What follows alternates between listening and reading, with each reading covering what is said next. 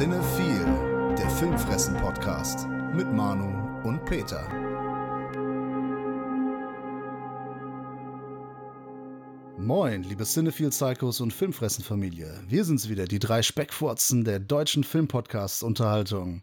Äh, wir sind heute zu dritt. Hallo Peter. Hallo Manu. Und hallo Jonas. Hallo Manu. Hallo Peter. Danke für die Einladung. Ach, es freut uns sehr, dass du da bist. Und ähm, heute ist unser erstes Mal. Wusstest du das? ja, heute ist unser erstes Mal. Ich, ich freue mich drauf. Ich bin gespannt. Ich bin noch ein bisschen, ähm, bisschen nervös. Ja, ich, ich, muss, ich muss hier auch nebenher ein bisschen Bier trinken, um mich lockerer zu machen. Aber äh, ich bin gespannt, was, mich auf, was auf mich zukommt. Da trinkst du keinen Wein. Du musst eigentlich eine Flasche Rotwein haben, ne? Hm, nee, dafür habe ich meinen anderen Podcast, Schwarzwälder Kirsch, wo ich mit meinem guten Kumpel Demi immer eine halbe Flasche Wein köpfe. Und wir reden über die Liebe, das Leben und andere Sachen. Und die Lust. genau. Ja, das ist total cool. Also wir äh, kennen uns ja jetzt schon seit ein paar Jahren persönlich und wir haben auch schon mal was zusammen gemacht, aber nie vor Kamera oder vor Mikro. Mhm. Deswegen ist das heute das erste Mal. Und für die, die dich nicht kennen sollten, wovon ich mal nicht ausgehe, ne, das ist der Jonas, der ist Teil der Schattenwolf GmbH. Die produziert unter anderem für Funk Cinema Strikes Back und du hast den Podcast Schwarzwälder Kirsch und den kann ich wirklich nur empfehlen. Ich habe den letztens angefangen zu hören und da ging es um Speckfotzen und so und äh, das äh, ist echt sehr schön. Man kriegt wirklich Durst auf Wein ähm, obwohl der nicht immer die ganze Zeit im Vordergrund steht, ne? Nö, der ist immer, mit dem Laufe der Zeit ist er immer weiter in den Hintergrund gerückt und es ist einfach nur so unser Vehikel, um uh, unsere Gespräche zu erhalten. Ja, äh, finde find ich super, kann ich auf jeden Fall empfehlen. Das äh, ist so ein Podcast, der bringt gute Laune und ist auch mal schön, mal was zu hören, in dem es nicht primär um Film oder Serien geht. Ja, das war auch meine Intention da. Also ich mache den ganzen Kladderadatsch jetzt ja auch so seit fünf Jahren, also fünf Jahre irgendwie Filmpodcasts. Und irgendwann hat man sich auch irgendwie alles erzählt. Und sobald man einen Film droppt, weiß ich ganz genau, okay, Alper spricht als nächstes über das. Marius spricht als nächstes über das.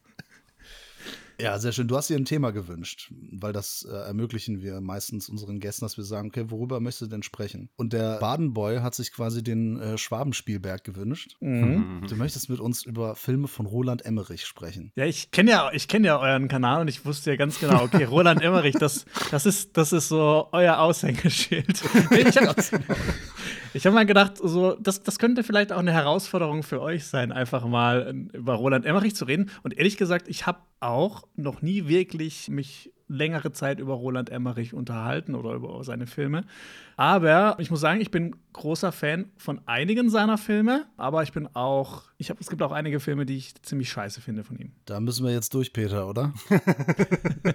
wir müssen durch die Katastrophe durch, aber, aber ich habe das ja schon vorprognostiziert. Ich werde, glaube ich, so ein bisschen äh, zwischen euch stehen. Ja, also ich finde Roland Emmerich, als ich das zuerst gehört habe, habe ich gedacht, ei, ei, ei, diese ganzen Katastrophenfilme und dann noch die Filme über die Katastrophen noch hinzu. Das ist natürlich, ei, ei, ei.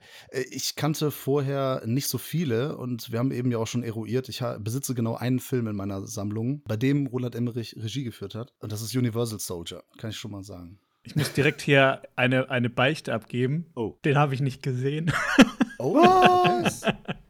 Ja. Sehr interessant. Du hast den besten Emmerich nicht gesehen, krass. Ja, ich habe nur seine Katastrophenfilme angeschaut. Okay, ja, ich habe im, im, Vorfeld dieses Podcasts habe ich mir noch ein paar reingezogen, die ich noch nicht kannte, weil ich gemerkt habe, als ich die Filmografie durchgegangen bin, hm, ich bin kein F Fan von Katastrophenfilmen und ich habe nicht so viele seiner Machwerke, seiner Streifen gesehen, sag ich mal. Aber ja, ich, ganz ehrlich, ne, das klingt jetzt so, als wenn ich alles scheiße finden würde von dem, aber dem ist auch nicht so. ja, aber Peter hat den ersten gesehen. Möchtest du mal anfangen? Also ich habe zumindest einen der ersten von ihm gesehen, weil so der erste Franzmann, also wurde zumindest irgendwo aufgeführt von 79, weiß ich auch gar nicht genau, was das sein soll. Ähm, den habe ich nicht gesehen, aber seinen Abschlussfilm an der Hochschule für Fernsehen und Film in München, das Arche Noah Prinzip von 84, den habe ich gesehen. Den gibt's auch kostenlos bei, ich meine, Amazon ist das. Und da konnte ich mich davon überzeugen, dass der Herr viel Geld braucht, um einen mittelmäßigen Film zu machen. Das könnte sich wie ein roter Faden durchziehen. ja gut, aber im Endeffekt hat er ja auch häufig, zumindest das Geld, was er eingesetzt hat, immer mehr als rausgekriegt, weil er ja eigentlich immer äh, große Blockbuster mit äh, guten Zahlen erwirtschaftet hat. Das Arche Noah Prinzip ist, also er fängt halt mit etwas an, was dann später auch wieder so so vom Genre her eigentlich immer wieder zu finden ist der Science Fiction. Hm. Später halt nur mehr so Richtung ne, Katastrophe, Klimawandel, ähm, Monsterzerstörung oder sonst was. Hier hat er das, ist das Ganze ein bisschen eher geerdet. Und was mir auch aufgefallen ist, so im Vergleich zu seinen anderen Filmen, war ja schon als komischerweise als Deutscher sehr pro Amerika ist. Ne? Da sind ja später auch ein paar Filme, die sind sogar Richtung pro Militär, was ich etwas zweifelhaft finde, dass er solche Filme macht. Aber der erste Film, hier das Arche Noah-Prinzip, der ist relativ Amerika-kritisch, weil Amerika hier quasi als eine Nation dargestellt wird, die nicht nur Krieg anzettelt, sondern halt die auch äh, wissenschaftliche Errungenschaften dazu nutzt, um Massenvernichtungswaffen beispielsweise herzustellen. Also möchtest du jetzt damit implizieren, dass Roland Emmerich früher Amerika-kritisch war und sobald er Geld aus Hollywood bekommen hat, hat er das ad acta gelegt? Wirfst du ihm das vor? Das werfe ich nicht vor, aber das könnte man so sehen. Aber es ist Fakt. genau. Ich werfe es ist Tatsache, ja. dass er sich hat kaufen lassen. Unser Mann in Hollywood. Ja, so in etwa. Wobei das Hollywood-Debüt ja dann auch noch ein bisschen gewartet hat. Ich weiß nicht, wie das dann in den drei Filmen danach war, aber der war schon relativ äh, kritisch. Wenn man, man bedenke, ich hatte noch gar nicht gesagt, der hat eine Million gekostet, der Film. Ne? Ist für einen Abschlussfilm schon mal sehr viel im Vergleich. Das merkt man dem Abschlussfilm aber auch an. Der sieht echt äh, vernünftig aus. Der hat in einer stillgelegten Waschmaschinenfabrik gedreht und schafft es dann halt schon so Richtung seiner Vorbilder hier so Solaris und äh, etc. Äh, zu gehen.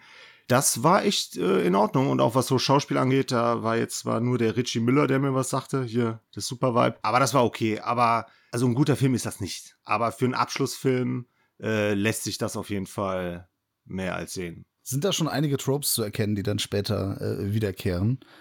Also ist der Film zum Beispiel zu lang? Geht der länger als zwei Stunden oder zweieinhalb Stunden? Ja, natürlich ist er zu lang, aber ich meine, der geht unter zwei Stunden. Okay. Aber wir haben natürlich äh, sehr bedeutungsschwangere Szenen, beispielsweise in militärischen Büros. Ne, das hatten wir ja später eigentlich in jedem Film mehrfach. Oh ja, auch mit schönen Einblendungen und viel techno nee, nee, das, und so. Immer, immer dieses Schlagzeug, dieses. Da muss man sagen, der Film war sehr zurückhaltend, was die Musik angeht, auch wenn die immanent war. Also man hatte einen Soundteppich, der sich die ganze Spielzeit durchgesetzt hat. Das war aber nicht so pompös, wie es dann später der Fall war. Also hier war das mehr so schon der Versuch, das Ganze so atmosphärisch so ein bisschen zu gestalten, während er später ja eigentlich nur so eine Trommelwirbel hier für Glorifizierung etc. halt äh, gemacht hat. Das war hier schon noch äh, etwas äh, zurückgefahren. Der Soundteppich, das ist das, auf dem äh, das Schlagzeug steht, für die, die es nicht wissen. Musiker schmunzeln an der Stelle. Jonas, du hast den nicht gesehen, ne? Nee, ich habe den nicht gesehen. Und ich habe auch nicht geschmunzelt. Ich bin kein Musiker.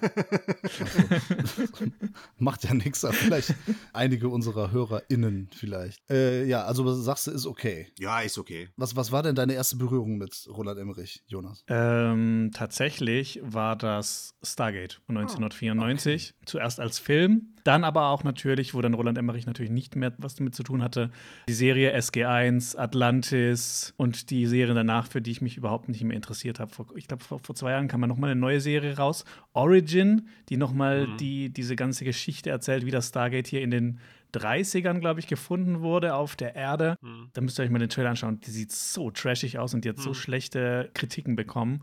Da musste ich jetzt nicht unbedingt reinschauen. Aber ja, Stargate war mein allererster Roland Emmerich-Film. Und du bist trotzdem dabei geblieben? Ich bin trotzdem dabei geblieben. und tatsächlich, ich, ich liebe es, oder ich habe Stargate geliebt. Ich habe den aber im Rahmen von einer Videoreihe hier auf Cinema Strikes Back äh, nicht hier auf Cinema, bei uns bei Cinema Strikes Back ähm, nochmal geschaut und habe so gemerkt, oh, ich finde den gar nicht mehr so gut wie früher. Aber der war für mich so in einer Reihe mit so Sonntagnachmittags bei meinem Papa, Indiana Jones, Star Wars, Eine neue Hoffnung und Stargate eben. Also alle Filme, die so ein bisschen im Sand spielen. Ja, und Stargate ist ja quasi die anderen beiden. Genau, genau. Das, das, ist es ja schon. Ja. Mehr, mehr, ist es ja nicht. Ja. Aber bei Indiana Jones ist es halt so und bei, bei Star, Star Wars auch so, dass ich die bis heute ziemlich geil finde und ich auch beides für Meisterwerk gehalten. Und bei Stargate ist es so ein bisschen geschiftet jetzt mhm. über die Jahre. Ich finde das auch erstaunlich, wie sehr manche Filme von Roland Emmerich Patina ansetzen. Das ist wirklich bemerkenswert. Ganz kurz wollte ich noch einschieben: 1985 äh, hat er einen Film äh, gedreht, der heißt Joey. Mhm. Den habe ich mir im Vorfeld jetzt auch noch mal gegeben. Dabei ist mir aufgefallen, dass ich den als Kind in Ausschnitten gesehen habe. Demnach wäre das meine erste Berührung mit Roland Emmerich, aber natürlich unbewussterweise. Es geht um Folgendes: Der Joey, der Titelgebende, dessen Name auch sehr häufig vorkommt in dem Film, der verliert seinen Vater. Das ist direkt die erste Szene, ist äh, Trauer am Grab und irgendwann klingelt ein rotes Plastiktelefon, also so ein Spielzeugtelefon, das er in seinem Spielzeugfundus besitzt.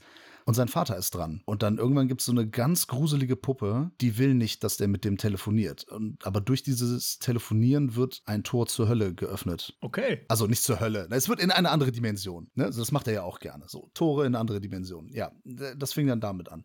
Und diese Puppe hat so tele telekinetische Kräfte, kann Sachen bewegen, aber der Joey kann das auch. Der hat das Shining quasi. Mhm. Warum, wie das miteinander zusammenhängt, keine Ahnung, wird nicht erklärt. Der Film geht aber auch nur 90 Minuten und ich habe mir jetzt beim Gucken, habe ich gedacht, wer ist die Ziel Zielgruppe dieses Films. Mhm. Weil für Kinder ist er meines Erachtens viel zu gruselig und auch zu bedrohlich einfach. Aber der hat immer wieder so, so Kindersachen drin. Die ganze Zeit wird irgendwie Star Wars gezeigt. Der eine verkleidet sich immer als Darth Vader. Äh, der Joey hat Rückkehr der Jedi-Ritter, Bettwäsche und so weiter. Und am Ende wird das so Goonies-mäßig. Auch mit, mit so einer, in dieser Dimension sind die in so einer komischen Höhle. Aber das ist schon alles sehr düster und sehr abgefahren. Und dann, dann wird es E.T.-mäßig auch noch.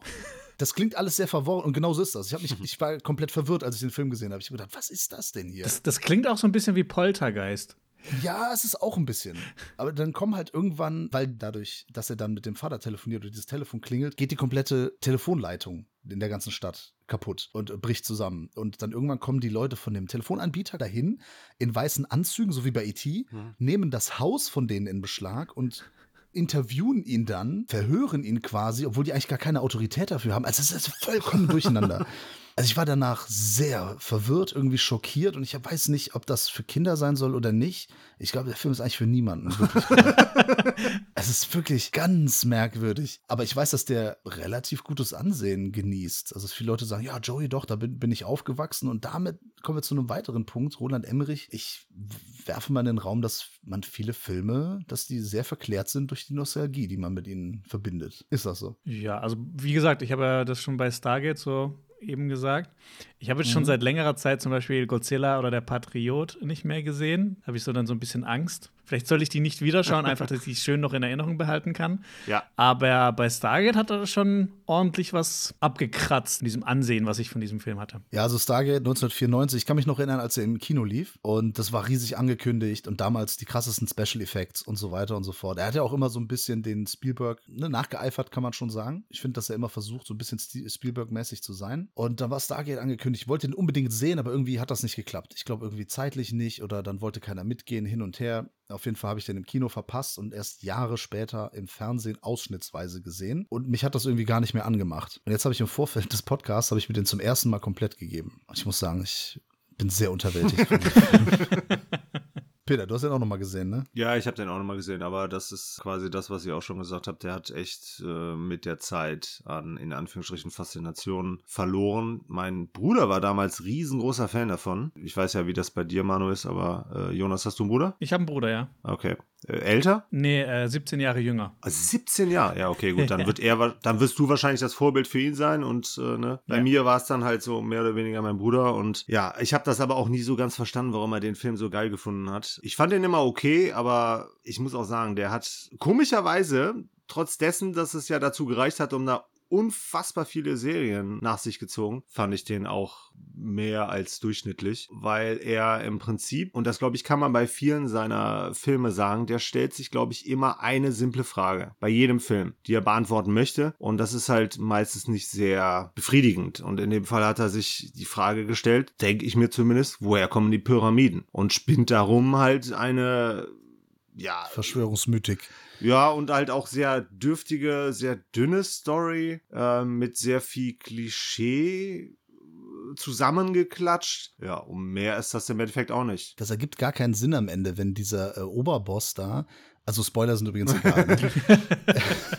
Also, wenn der dann sagt, so, er will diese Bombe da zurück äh, auf die Erde schicken, die natürlich hundertmal größer wird durch dieses Mineral, was er Naquada. Genau. Und dann sagt er so, ja, der macht das morgen. Warum macht er das morgen? hat er also heute zu viel Meetings oder was? Also hat er, hat er keine Zeit oder was? ist das für ein Quatsch? Der ist ja so ein außerirdisches Wesen. Sagt er, ja, er macht das dann morgen, nur damit die Figuren Zeit haben, darauf zu reagieren. Richtig. Völliger Quatsch. Und dann soll ja der äh, hier von James Spader gespielte Daniel. Dr. Daniel Jackson. Genau. Jackson. Der soll dann seine Leute umbringen, damit das außerirdische Wesen den anderen zeigen kann, dass es mächtiger ist. Was für ein Bullshit, nur um diese Szene zu zeigen. Es ergibt, also drehbuchtechnisch ist das eine Unverschämtheit, finde ich. Also er wird der, spätestens im letzten Drittel ist das eine absolute Unverschämtheit, was da passiert. Und das ist auch so eine Sache, die sich immer durchzieht. Eigentlich ist es ganz simpel, was er erzählen will. Er braucht dafür nur viel zu lange Laufzeit, meines Erachtens, häufig. Und er braucht zu viele Figuren. Und ich weiß nicht, er hält, glaube ich, glaub ich, sein Publikum häufig für sehr dumm. Kann das sein? Ich weiß nicht dumm, aber ich, ich habe irgendwie das Gefühl, dass er halt immer so viel wie möglich Leute ansprechen will.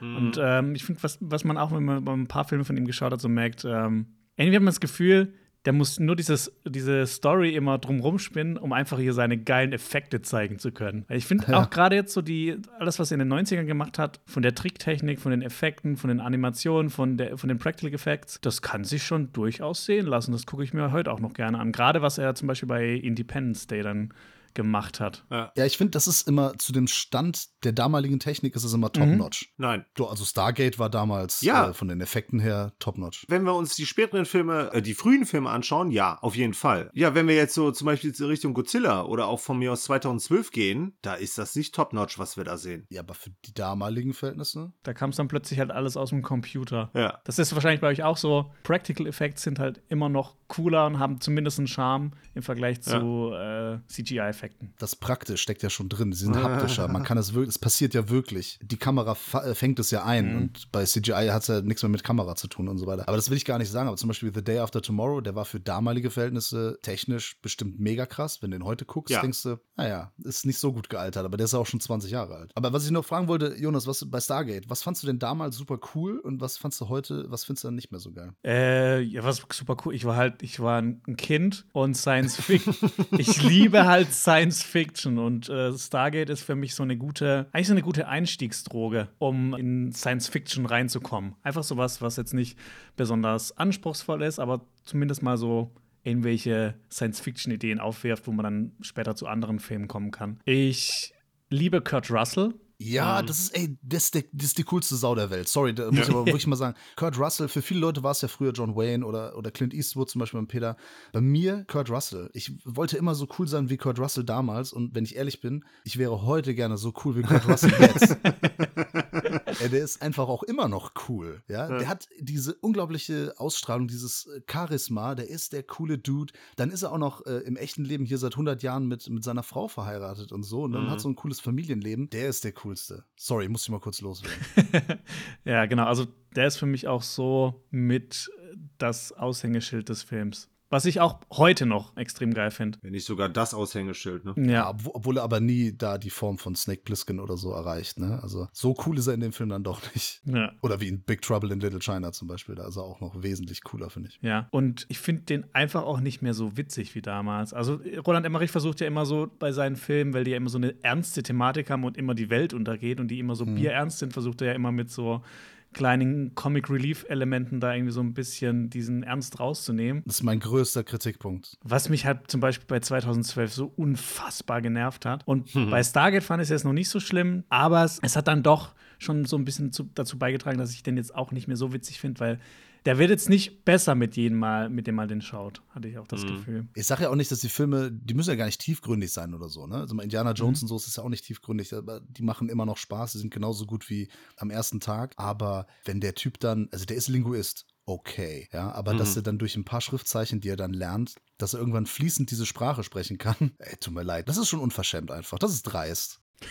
Das Schlimme ist ja tatsächlich sogar, dass der regelmäßig, also beziehungsweise es gibt ja zwei Schlüsselmomente wenn es um die Entschlüsselung von diesen Hieroglyphen geht. Und das ist jedes Mal so gelöst, dass er das zufällig ja, genau. herausfindet. Ne? Einmal durch eine Zeitung und einmal durch jemanden, der hier das Mädel, mit der er auch diese Romanze hat. Charie. Ja, genau. Dass die da sowas äh, an die Wand, glaube ich, malt. Daraus erkennt er dann, hat er dann quasi, kriegt er den Schlüssel, um das alles zu entschlüsseln, damit das alles doch wieder zum Guten gekehrt wird. Er weiß auch direkt, wie diese Lazarus-Grube funktioniert. Da, ne?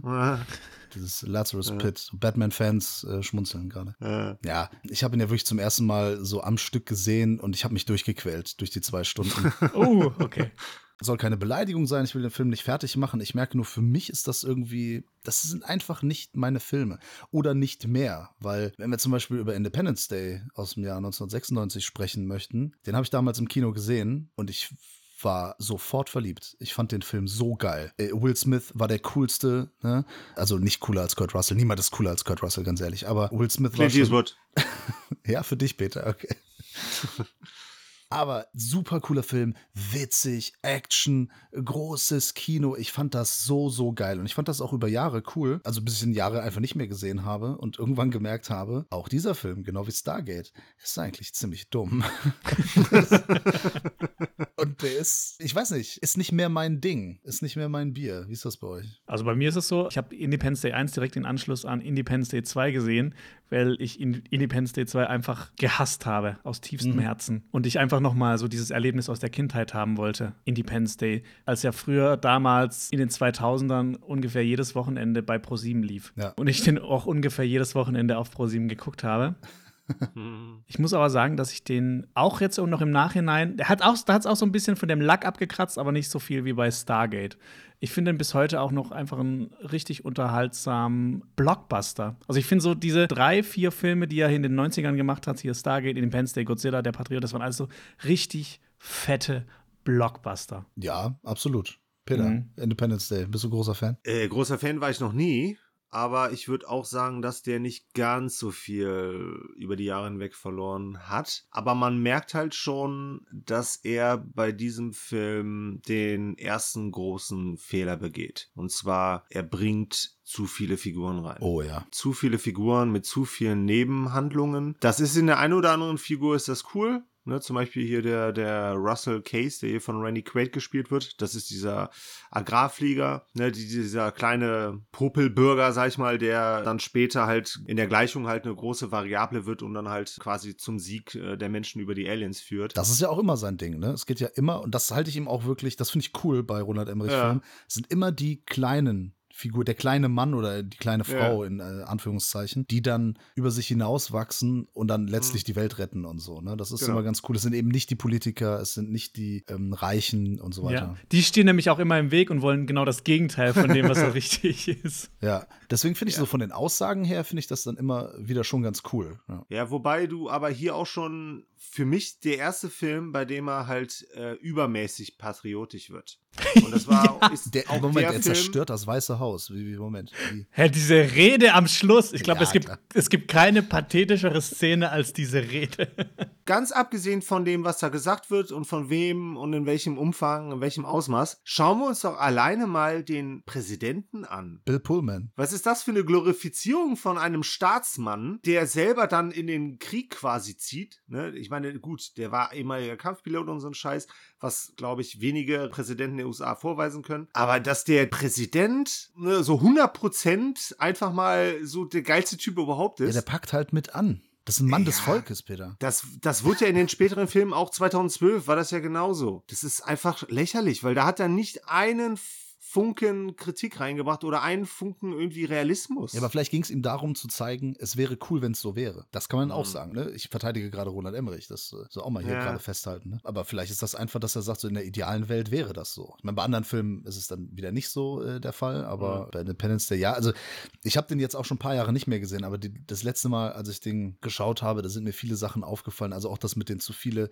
Figuren, Techno-Babble ohne Ende, dann auch so dieses ständige, da klingelt ein Telefon, einer wacht auf, geht ran und, unten die Einblendung, wir sind jetzt in Washington, wir sind jetzt da und da. Mhm. Sind, also 25 verschiedene Locations innerhalb von 10 Minuten ungefähr. Ja, aber es sind ja globale Probleme, um die wir uns hier ja. scheren. Ne? Verstehe ich. Wir sehen doch immer einmal ein, ein Land in Asien, wo die Leute vor, vor Fernsehern sind. Dann sehen wir das doch ja. einmal irgendwo in Afrika. Ja.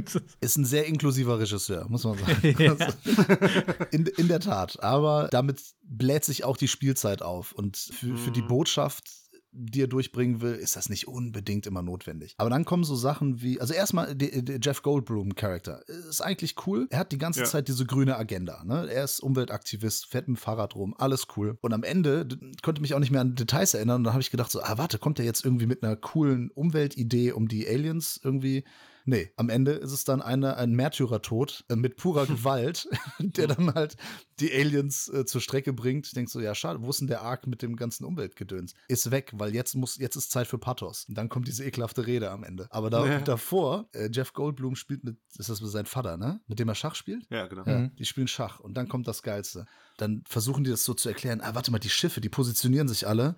Das ist wie beim Schach. er, er setzt seine Figur so wird nicht Schach gespielt. Das ist totaler Quatsch. Beim Schach hat jeder einen Zug und den macht man nacheinander. Du positionierst ja nicht erstmal alle deine Figuren. Das ist totaler Bullshit. Also Schach hat nichts damit zu tun. Das ist völliger Quatsch. Und solche Sachen regen mich dann so ein bisschen auf. Einseitiges Schach, die Menschen haben nicht mitgespielt. Das heißt, nur die Aliens durften ziehen. Das heißt, die Metapher genau. funktioniert gar nicht. Doch, das ist, äh, das ist bestimmt, es gibt, es gibt bestimmt so Schachspiele, wo man die ersten.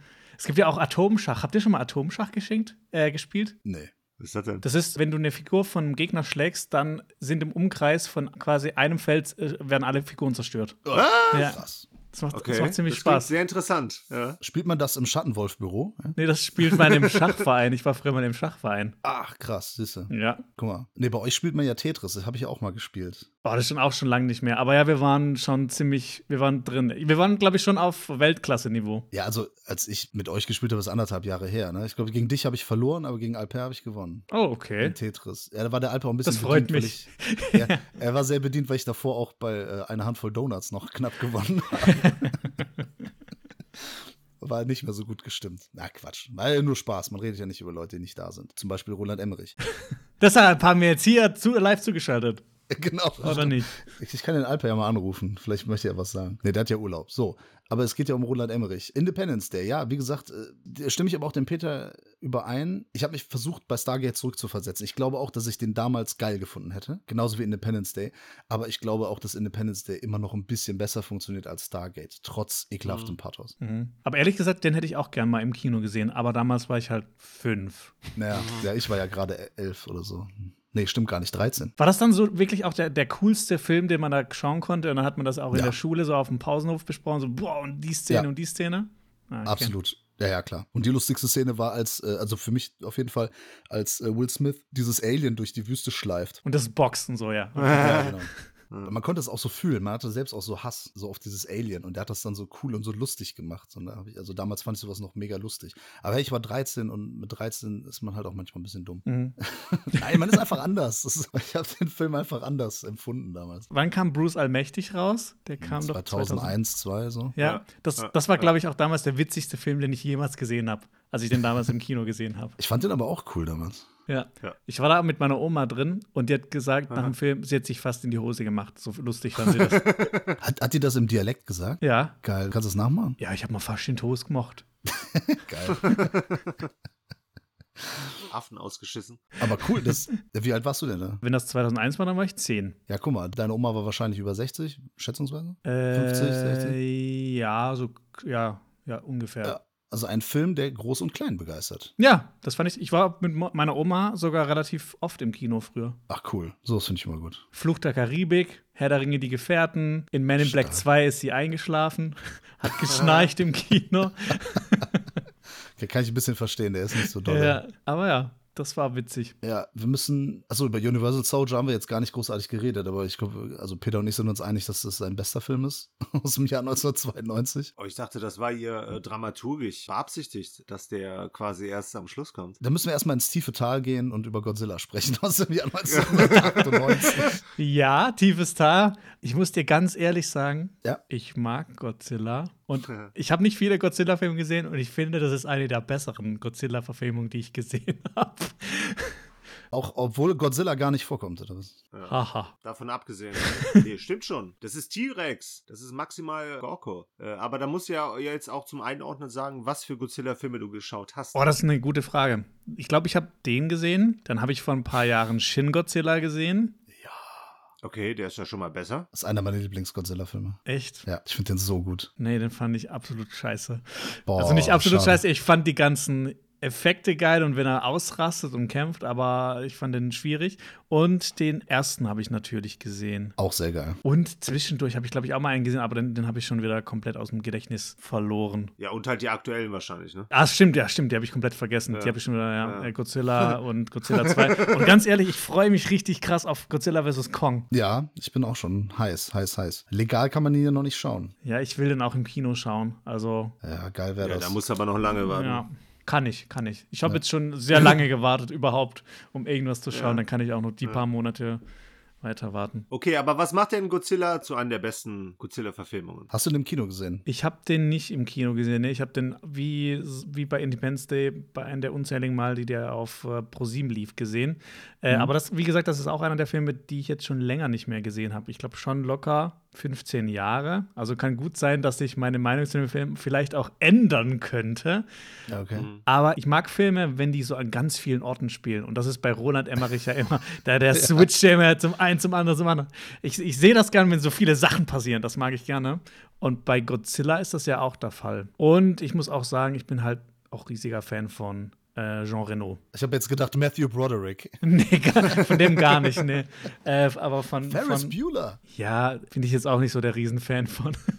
Es ist aber auch jetzt so der einzige Film, der mir einfällt mit ihm. Ja. Oh ja, ich würde sagen, guck ihn dir nicht nochmal an, weil, ähm, also ich habe mir den für den Podcast nochmal angeschaut. Ich habe einen kleinen Ticken geschlafen, ist kein Maßstab bei mir, aber was der wirklich nicht mehr kann, ist geil aussehen. Also die CGI ist echt scheiße. Mhm. Also das kannst du dir heute nicht mehr anschauen. Ich fand den Film immer cool. Ich hatte nie damit ein Problem, dass er eigentlich auch quasi so das komplette Vorbild leugnet, beziehungsweise ignoriert, weil das hat ja wirklich überhaupt überhaupt nichts mit Godzilla zu tun, was beispielsweise das Alter angeht und die Ursache. Ne, weil hier schreibt er das ja so, dass Godzilla quasi aus den Atombombentests ja entstanden ist, ne? Und das war ja bei, obwohl ja so gesehen schon. Im Original ist das so. Ja. Das ist auch diese Allegorie auf die Atombomben auf. Ja, ja, genau. Hiroshima. Aber lebt der nicht trotzdem schon länger als Urzeitwesen? Ich glaube, das war bei den Godzilla-Filmen, so bei den neuen ja, jetzt, oder? Bei okay, bei den aktuelleren, ne? Ja. ja, okay, gut. Ja, gut, aber trotzdem auch vor allem was Aussehen und so angeht, weil das Ding ist einfach ein T-Rex. Fertig. Also der hat keine Ähnlichkeit mit Godzilla. Ich muss sagen, ein Zitat aus dem Film, das schwirrt mir heute immer noch im Kopf. Das kam auch mit beim Feuerzeug. Genau. Was hast du gesehen, alter Mann? Naja. Godzilla. Super geil. ja.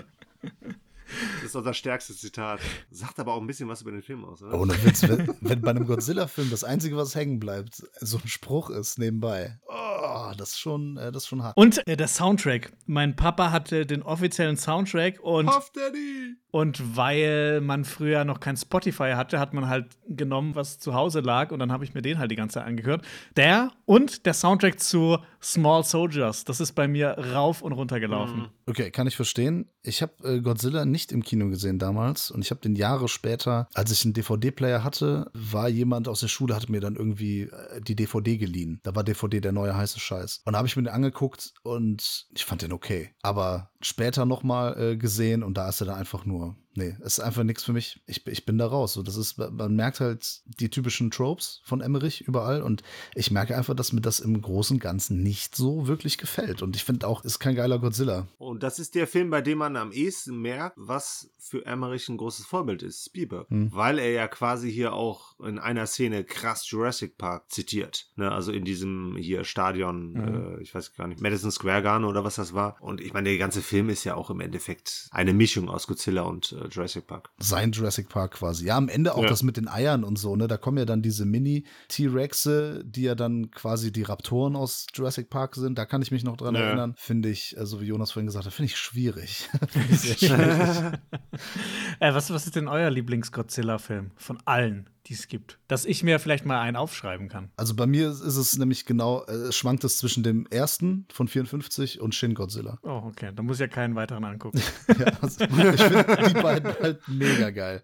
Also witzig ist auf jeden Fall Final Wars. Der ist von äh, Ryuei Kitamura. Das ist der, der auch Versus gemacht hat und No One Lives, also ein paar Horrorfilme noch gemacht. Ein japanischer Regisseur. Da kriegt nämlich unter anderem auch der Roland Emmerich T-Rex sein Fett weg. Der kämpft nämlich irgendwann Godzilla gegen ganz viele Iterationen quasi von, von Godzilla und irgendwann den, den haut er einfach mit seinem riesigen Schwanz, haut er den einfach weg. That's what she said. Ja, genau. Ich habe jetzt auf irgendwas gewartet. Ne, das fand ich da sehr lustig. Ähm, der ist unterhaltsam, der macht Spaß, weil da gibt es dann schöne Kämpfe und so. Und der ist halt auch nicht mehr mit Gummimonstern so wirklich und so. Ne? Mhm. Das ist einer dieser moderneren Filme. Weiß nicht, wie sieht's bei Peter aus? Äh, nicht groß anders. Ich habe ja auch insgesamt gar nicht so viele Godzilla gesehen. Die hole ich quasi so im Moment mehr oder weniger nach. Ich würde auch sagen, dass es halt so der erste und äh, also zwischen dem ersten und äh, Shin Godzilla ist. Aber ich muss auch sagen, ich finde den 214er, den finde ich auch okay. Vielleicht qualitativ ein bisschen darunter, aber der hat schon ein paar geile Gänsehaut-Momente, die der Godzilla von Emmerich leider nicht hat. Und die erwarte ich halt bei einem in Anführungsstrichen Creature-Feature. Und alle bis dato, bis auf Emmerichs Version, haben das in irgendeiner Form erfüllt. Ne? Es gab auch ein paar Nulpen. Ich habe da auch von Godzilla habe ich auch äh, den einen oder anderen gesehen. Die sind einfach nur albern. Mhm. Aber die, die kriegen dann halt irgendwie auch noch eine, eine coole Geschichte mit rein, die dann halt irgendwie auch lustig ist und so, wo du dann keine Gänsehautmomente hast. Aber wenn du halt irgendwie in Anführungsstrichen ernsthaft angegangene Film hast, dann brauche ich bei sowas, und das hatte ich zumindest bei der 214er Version, dann brauchst du halt schon ein paar coole Gänsehautmomente. Ja, und das zum Beispiel bei dem äh, von 2014 hatte ich im Kino, das war eine PV damals, ich wusste nicht, ob er seinen Atem hat oder nicht. Und mhm. als dann die Szene kommt und er sich quasi auflädt, ne, also habe ich schon, ja. hab ich schon ein bisschen äh, Pipi in die Hose gemacht. Schon, ähm, da hat sich äh, die, die Haut. Äh, Was geregt. Ey, da, da haben sich die Haare am gesamten Körper aufgestellt und das war richtig oh. krass. Und wenn er da seinen Schrei bringt und wie er auch das Viech am Ende da zur Strecke bringt, ist halt boah, unfassbar geil. Das wurde ja. nur getoppt durch Shin Godzilla, weil wenn er da nämlich mhm. diese rote Form hat und ja. da auflädt und dann zur Sache geht, Alter, bin ich fast vom Sofa gefallen. Das fand ich richtig krass. Ja, aber die gibt's ja auch im äh, Godzilla vs. Kong, ne? Die rote Form zumindest. Das wissen wir doch gar nicht, weil wir den noch nicht gesehen haben. Ja, aber da kursieren ja so viele Videos schon im Internet, ne, die man sich legal anschauen kann. Mache ich nicht. Ich auch nicht. Ich will auch noch ein bisschen überrascht werden davon, dass der Film wieder wahrscheinlich viel zu lange sein wird. zu viel menschliches Leid. ja, zu viel.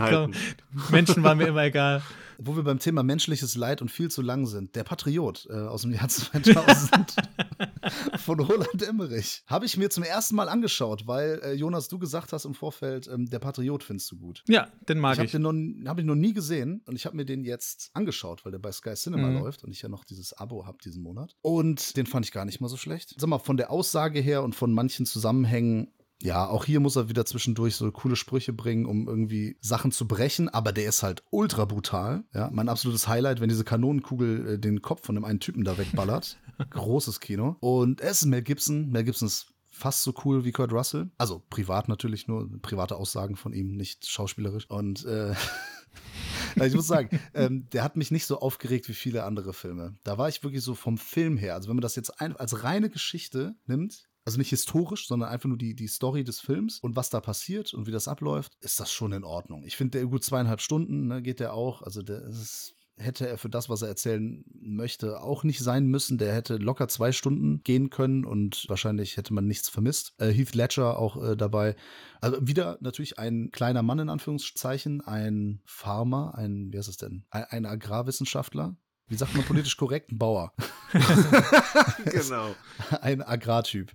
Also die, die Redcoats kommen, ne? Hier, Redcoats are coming. Die Briten sind äh, da und es ist äh, Unabhängigkeitskrieg. Das ist ja so ein Thema, was äh, Roland Emmerich anscheinend beschäftigt. Und dann wird auf jeden Fall von ihm, er ist Amerikaner, also nicht mehr Gibson, der ist Australier, aber der kämpft als Amerikaner gegen die Briten. Angeführt hier von Jason Isaacs übrigens. Richtig fieser mhm. Möb, richtig fieser oh. Bösewicht. Und der erschießt einen seiner Söhne, sogar, sogar einen ziemlich jungen. Und Mel Gibson will Rache. Payback quasi.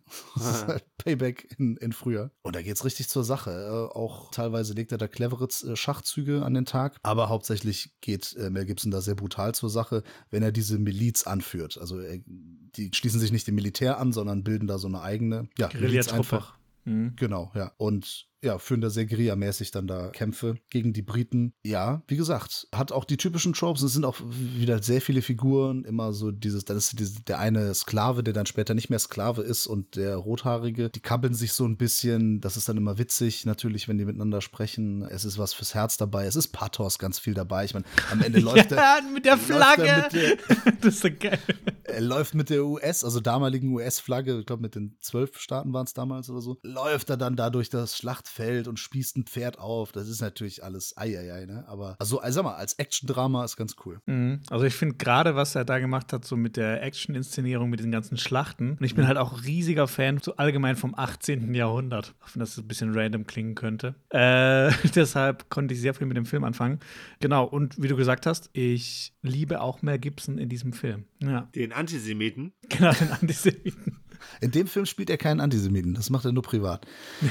okay. Ja, also ich fand Mel Gibson ja auch immer cool, das fing an mit Lethal Weapon damals und so, diese ganzen Sachen. Der hat eigentlich ziemlich viele coole Filme gemacht und dann mhm. äh, hätte er sich mal ein bisschen privat zurückhalten sollen. Hätte ihn nicht zu einem besseren Menschen gemacht, oder? Mhm. Aber ist das nicht quasi, ähm, weil ich habe den Film von uns dreien anscheinend als einziger nicht gesehen, ähm, ist das nicht ein billiger Braveheart-Rip-Off? Mm, ich weiß jetzt nicht, wie, wie, inwieweit das auf Tatsachen beruht. Also William Wallace, den gab es natürlich wirklich und die Geschichte, ich glaube, die haben die Geschichte auch abgeändert. Ne? Auf jeden Fall brauchen sie einen Australier erstmal, um irgendwie äh, Schottland gegen die Engländer kämpfen zu lassen. In einem Film, der von einem Deutschen gedreht wurde, der der amerikanischste Film ist, der vielleicht je gedreht wurde. Genau. Auf jeden Fall kämpft Mel Gibson als Australier häufig gegen die Engländer. Ja. Ich weiß nicht. Tatsache. Also, ich habe Braveheart auch schon ewig nicht mehr gesehen, da kann ich gar nicht mehr so viel zu sagen. Aber der Patriot hat mich nicht so genervt wie andere Filme ähm, von ihm, und der ist ja auch schon über 20 Jahre alt. Wie gesagt, als Action-Drama funktioniert der, was die Aussagen angeht und so, ja, nicht so viel hinterfragen. Ne? Also, mhm. ist, ist ein guter Film für Amis, glaube ich.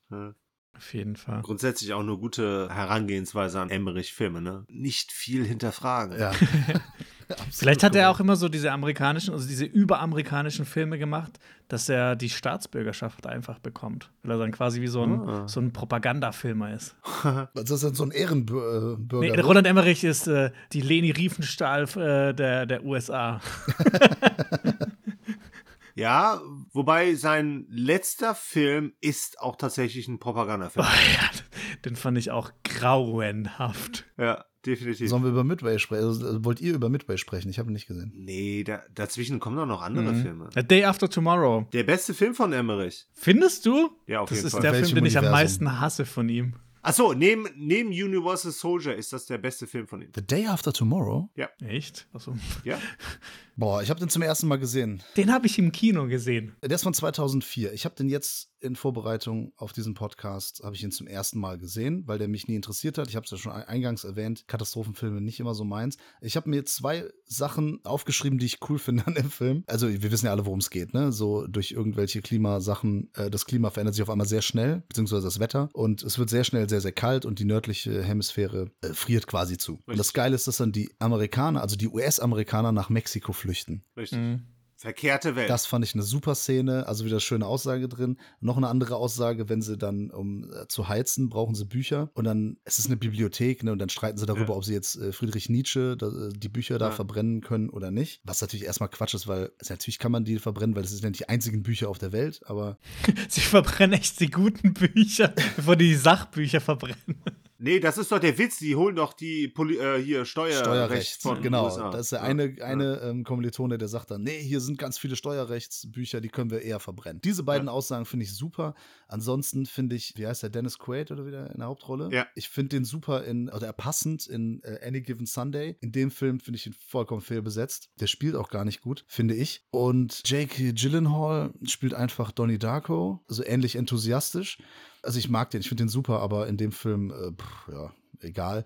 CGI hatte ich vorhin erwähnt. Es gibt eine Szene und die ist nur drin, damit ein bisschen Action passiert. Äh, da gibt es mehrere Szenen, aber diese eine, irgendwann kommen Wölfe. Die sehen erstmal heutzutage nicht mehr gut aus. Okay, kann der Film nichts dafür. Ja, damals war es aber, glaube ich, ziemlich gut. Mhm. Doch, also für, für damalige Verhältnisse, der, der, Film ist auch 16 Jahre alt, ne? 17 fast. Ja. Ist das schon okay.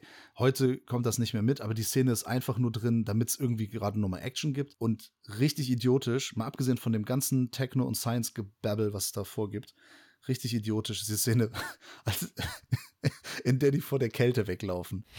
Also wo die, die Kälte dann wie so ein Wesen hinter denen her ist und alles einfriert und die dann so. So funktioniert das. Fast noch besser wie in äh, Happening. So albern. Ja, es ist, genau, es ist ähnlich dämlich. Ja, ich weiß nicht. Wie, wie, äh, also Peter findet den gut, ja? Ja, also ihr habt vielleicht nicht unbedingt verstanden, was ich damit ausdrücken lässt. Also Roland Emmerichs zweitbester ist immer noch Schrott, oder? Nein, das ist nicht das, was ich an dem Film erkenne. Aber ich rechne ihm hier die Ambitionen hoch an. Ach so, vor dem Klimawandel zu warnen und seine grüne Botschaft. Genau. Ja, gut. Und das halt etwas überspitzt darzustellen. Weil, ne, wenn wir mal ehrlich sind, also auch Jonas, glaube ich, wird da mit uns einer Meinung sein, Emmerich ist kein guter Regisseur. Also der macht halt den einen oder anderen unterhaltsamen Film. Vor allem ist er kein guter Drehbuchschreiber. Also wenn ich schon sehe Story bei Roland Emmerich, dann ist laufe ich schon raus oder schalt ab. Ja. ja ich meine, man kann an vielem Gefallen finden. Hier ist für mich halt das, das Wesentliche, das, das Essentielle, dass er halt für ein riesiges globales Problem versucht zu sensibilisieren. Und dazu nutzt er halt seine Fähigkeiten. Und das ist halt als Master of Disaster halt Katastrophen darzustellen. Deswegen macht er das Nachhaltigste, was man machen kann, Filme drehen. Das ist super nachhaltig. Also, ich sag mal, fände ich ja nicht schlecht, wenn er einen coolen Film gemacht hätte, um damit dann darauf hinzuweisen. Aber leider hat er keinen guten Film gemacht. Nee, aber das ist doch egal, weil schließlich die Leute, die den gesehen haben, das anders sehen. Und das sind halt mehr, als die den Scheiße finden. Weißt du, was ich meine? Das kann sein. Bei seinen Filmen grundsätzlich stößt er ja schon bei der Kritik eher auf negative Reaktionen, aber beim Publikum kommt das an, weil die Leute gehen rein, der macht äh, unfassbar viel Geld damit. Ist auch natürlich ein bisschen ironisch, ne? Aber trotzdem schafft er das, das Bewusstsein für solche Themen und das ist der einzige Film, der sich wirklich mit einem fundamentalen Thema unserer Zeit beschäftigt. Moment, Universal Soldier beschäftigt sich mit Cyborgs. Das ist auch ein sehr wichtiges Thema Total. in unserer heutigen Zeit. Total. Aber das kommt ja später und der Film ist ja wirklich gut. Nee, aber ich meine, der hat ansonsten auch noch ein paar sehr coole Sachen drin. Ich meine, der ist halt wissenschaftlich, ist da schon viel Schwachsinn drin. Ja. Ne? Du hast das mit dem Eis, also mit dem Weglaufen von dem Blitzeis äh, erwähnt, ne? Aber ansonsten, du hast halt zum Beispiel Wasserströmung, das Thema. Ne? Ich habe ja mal ein bisschen Geografie studiert, ne? Und das ist halt auch etwas, was so im Bewusstsein der Leute gar nicht äh, da ist, dass unsere Wasserströmungen, die ganzen, ähm, hier der Golfstrom, in dem Fall war es der nordatlantische Strom, dass das unfassbar wichtige ähm, Systeme auf unserer Erde sind. Wenn da mal etwas schief geht, dann kann das wirklich katastrophale Folgen haben. Und der Film überspitzt das Ganze. Und natürlich ist diese ganze Geschichte um Vater, Sohn und so, das ist alles sehr kitschig und auch teilweise ein bisschen langweilig. Der ist auch wieder viel zu lang, aber er schafft es dann auch immer wieder so, so ein bisschen die Amerikaner hier auch wieder zu kritisieren, weil der, der äh, hier Vizepräsident, ich weiß gar nicht mehr, von wem der gespielt wurde, aber der erinnert halt an den damaligen äh, Dick Cheney, mhm. ähm, kritisiert dann also auch vor allem die Ambitionen der Amerikaner, was das Kyoto-Protokoll angeht äh, und so weiter. Und dann halt auch diese ganzen äh, Spitzen Richtung illegale Einwanderung, was Mexiko betrifft, ne? was die Bücherverbrennung angeht. Du sagst, du sagst es schon vollkommen richtig. Also, wenn wir nicht auf unserem Planeten aufpassen, drohen uns wirklich Katastrophen und zwar das schlechte, regisseurisch weiterhin schlechte Filme. das ist Damit hast du alles, was ich gesagt habe, kaputt gemacht. Ja, habe ich nicht. Nein, habe ich nicht. habe ich nicht. Du hast da vollkommen recht. Aber übrigens, weil du gesagt hast, er hat einen Film drüber gemacht und das ist nicht nachhaltig. Ich glaube, die haben auch versucht, mit der Produktion dann das mit so Finanzierung von Umweltprojekten so wieder reinzuwaschen. Also, ich glaube, da haben sie sich schon. Wissen reinzuwaschen. Ja, ich, ich glaube, da haben sie schon versucht, aber das. Äh, für damalige Verhältnisse dann doch noch nachhaltiger zu gestalten. Okay, ja, das mag sein. Ich wollte nur sagen, dass es ja generell natürlich keine Nachhaltigkeit mit sich bringt, wenn man ja. da einen Riesenfilm auf die Beine stellt. Aber Jonas, wie, äh, wie würdest du den denn einordnen jetzt in seinem Schaffen? Ich habe den tatsächlich nur das eine Mal im Kino gesehen, glaube ich. Und den mochte ich am wenigsten von denen. Aber jetzt nicht mhm. wegen den Austragen oder sowas, sondern einfach als Film an sich. Nicht welche Botschaft er jetzt transportiert, sondern einfach so von der Inszenierung. Ja, Botschaft ist auch ein Thema. Ich finde das auch immer gut, wenn ein Film eine coole Botschaft hat. Aber letztlich macht ein Film auch noch viel, viel mehr aus. Ne? Also es gibt ja viele Leute, die sich theoretisch mit Film befassen. Den reicht dann häufig, also ist mein Eindruck zumindest, dann, dass ein Film eine gute Botschaft hat. Ne? So, mhm. die Message ist aber hier tipptopp und nur wenn die Form noch einigermaßen stimmt, dann ist das gut. Aber irgendwie bei dem Film, finde ich, reißt das auch nichts raus. Mhm. Pff, Banausen ihr seid. Sollen wir zu seinem dämlichsten Film kommen? 10.000 BC? Habe ich nicht gesehen. Da bin ich sehr gespannt. Habt ihr beide nicht gesehen? Ja, leider. Leider nicht. Okay, also der, der Protagonist heißt Dle. Das ist rückwärts okay. gesprochen für Held. Nein. Doch. Was? Nein, das hat, er, das hat, er, nicht gemacht. Doch, oder? das hat er gemacht. Der heißt Dle. Oh Gott. Der heißt wirklich Dle. Das fängt schon gut an. Genau, das spielt eben 10.000 vor Christus. Und da geht es erstmal um so einen Stamm. Und da wird dann, glaube ich, hier der Love Interest von der Hauptfigur entführt nach Ägypten. Und Ägypten, das sind dann Pyramiden, die werden erbaut von Mammuts. Solche Sachen passieren in diesem Film. Das ist doch nicht Kanon. Der hat doch hier Stargate gemacht. Das ist ja, doch gar nicht Kanon. ja das, ich glaube, das ist aus der gleichen Zeitlinie wie Stargate. Das ist ein unfassbar dämlicher Film, aber der ist so ein Guilty Pleasure von mir, so ein Guilty Pleasure-Film von mir. Ich finde ihn auch unfassbar dämlich, eigentlich auch zu lange, aber er macht mir doch so Spaß, weil er einfach so vollkommen gaga ist und dann eben so Sachen zeigt wie Mammuts, die Pyramiden erbauen. Ich finde, das klingt eigentlich awesome. Ja, aber also die Handlung ist wirklich, Prinzessin wird entführt und er geht hinterher, also Super Mario Brothers. Super Mario, genau, quasi Ja, okay. Super Mario. Das ist die Handlung. Okay. Ich habe damals äh, den Trailer, der hat mich null angemacht und deswegen habe ich den nie, äh, nie geschaut. Aber wenn du sagst, der ist so schlecht, dass er wieder Spaß macht, dann finde ich das schon wieder gut, weil das hatte ich jetzt bei anderen Filmen, zum Beispiel Stargate und so weiter, hatte ich jetzt nicht. Ich habe nicht so wirklich Spaß empfunden. Das war eh immer so von wegen, ah, schade, das war leider knapp vorbei. Aber wenn der so doof ist, dann sollte ich mir den vielleicht echt mal reinziehen. Aber der ist ja vielleicht auch eine halbe Stunde zu lang. Natürlich, ja. Wie alle, oder? Ja. Aber wie haben denn da die Effekte die Zeit überstanden? Oh, ich habe den jetzt auch schon längere Zeit nicht mehr gesehen, aber ich glaube, der ist jetzt auch nicht mehr so top-notch. Also der ist nicht gut gealtert. Ja, schade. Mhm. Was sind denn da so, jetzt interessiert mich das nämlich wirklich, weil wir den beide nicht kennen. Was sind denn da so deine Highlights, wenn du sagst, er ist so ein bisschen doof und was sind da so, so richtig blöde Szenen, die aber geil sind irgendwie? Ja, wie gesagt, dass halt ein Typ so aus Europa, aus der Eiszeit, einfach dann nach Ägypten reist, um seine Prinzessin zu finden und dann auf irgendwelche abgefahrenen Mammutpyramiden stößt und äh, so die, diese Reise an sich. Dann, natürlich wird er von einem Säbeltan äh, Säbelzahntiger angefallen, weil das muss ja vorkommen in einem Film, der in der Eiszeit äh, stattfindet. Genau, was ist die Action? Was, was passiert? Also der kämpft gegen Säbelzahntiger mit Fäusten oder was? Oder? Boah, das weiß ich gar nicht mehr so genau. Das ist eine Okay. gute Frage. Aber ja, also so, einfach so dieses ganze völlig abgefahrene, komm, wir scheißen mal auf alles, was wirklich passiert ist, sondern erzählen einfach nur, einfach nur, was wir wollen, weil es cool klingt. Und die Hauptfigur heißt halt Lee, was rückwärts verhält ist. was so stumpf ist. Ja, das ist schon 10 von 10, da kann man nichts anderes sagen. Nee, 10.000 von 10.000, ja.